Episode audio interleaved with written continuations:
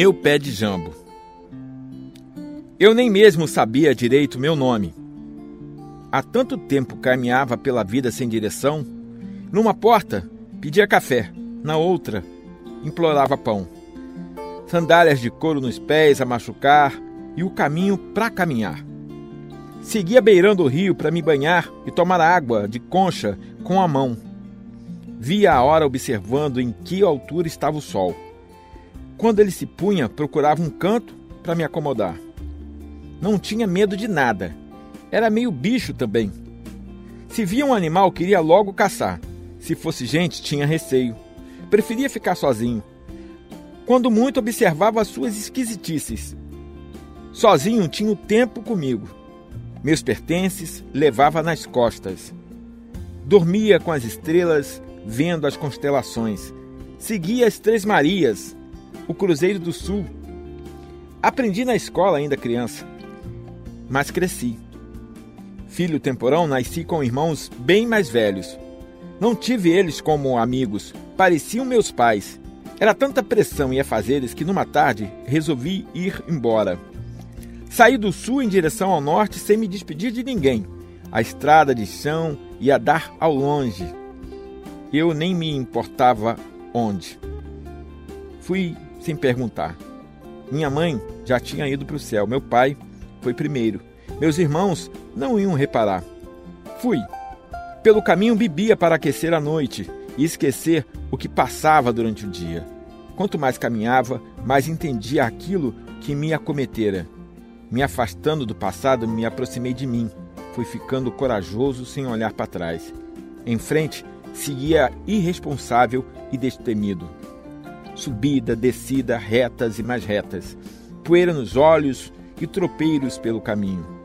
Gente que levava boiada, mulher com trouxa nas costas, homem capinando lavoura, carro de boi a gemer, fazendas com suas cercas de arame farpado e o silêncio cortado pelo vento que ora pronunciava a chuva, noutras mosquitos que perturbariam o repouso. As casas que surgiam eram poucas, mas nelas sempre encontrei acolhida até que numa tarde de folhas caindo no chão, avistei Maria na janela. Bela, na cor de jambo. Ela sorriu quando gritei na porteira. Por um momento sumiu, para depois acenar com a mão autorizando a minha entrada. Quando cheguei na frente da escada que dava para a porta velha com tinta verde desgastada, quem me recebeu foi sua mãe, com um dorso na cabeça e um olhar gentil e desconfiado. Tentei espichar os olhos para ver aquela morena do sorriso cestroso, mas Dona Romana jogava o corpo de um lado para o outro, como se antevisse algo que estava por acontecer. Perguntei se não tinha um pedaço de broa e um gole de café para me dar.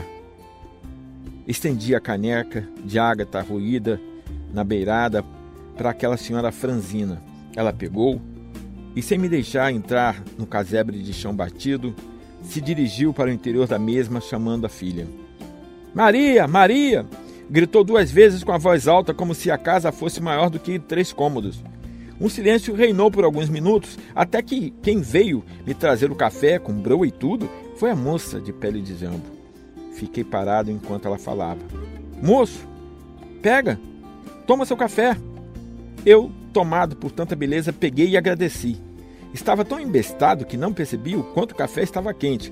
Tomei um gole e queimei meu céu da boca todo. Ela percebeu e começou a rir. Eu, com a boca esfolada, também passei a rir do riso dela, que de tão bonita parecia o sol rasgando a nuvem depois de um temporal. Maria respondia tudo o que me atormentava e procurava como resposta. Ela era a cura da minha alma sem sossego. Acabei de comer e me pus a puxar conversa. Ela era só ouvido para tanto de história que eu tinha para contar. Aluguei seu ouvido sem saber como parar. Como por milagre, sua mãe me convidou para pernoitar por ali. A noite chegaria logo logo. Aceitei de pronto, sem temer o pai que podia estar por chegar. Foi quando Maria me disse que ele tinha ido embora para a cidade grande atrás de trabalho e não mais voltou. Ela e a mãe cuidavam de umas poucas cabras e da lavoura de aipim. A noite avançou, fui dormir perto do estábulo. Maria era moça e eu não queria me afobar. No outro dia, encontrei as duas ordenhando antes do sol raiar. Imediatamente me pus a ajudar. Maria e sua mãe lutavam para sobreviver, acreditavam em Deus e no milagre divino. Rogavam por dias melhores sem esperar a graça cair do céu. Eu, perdido, precisava de uma família. O tempo estava passando e minhas pernas já davam sinais de cansaço. No outro dia, me assentei ali próximo, num vilarejo a duas léguas do sítio, e sempre aparecia para ajudar. Já não seguia em frente, ficava num vai e vem diário. Um dia, tomei coragem e pedi a mão de Maria. Sua mãe respirou aliviada. Não queria ver a filha mal falada, mesmo não tendo vizinhos a avistar. Maria se casou comigo. Tivemos oito filhos. Alguns puxaram a mim e se foram pelo caminho. Os que ficaram puxaram a mãe. Eu nunca mais fui o mesmo.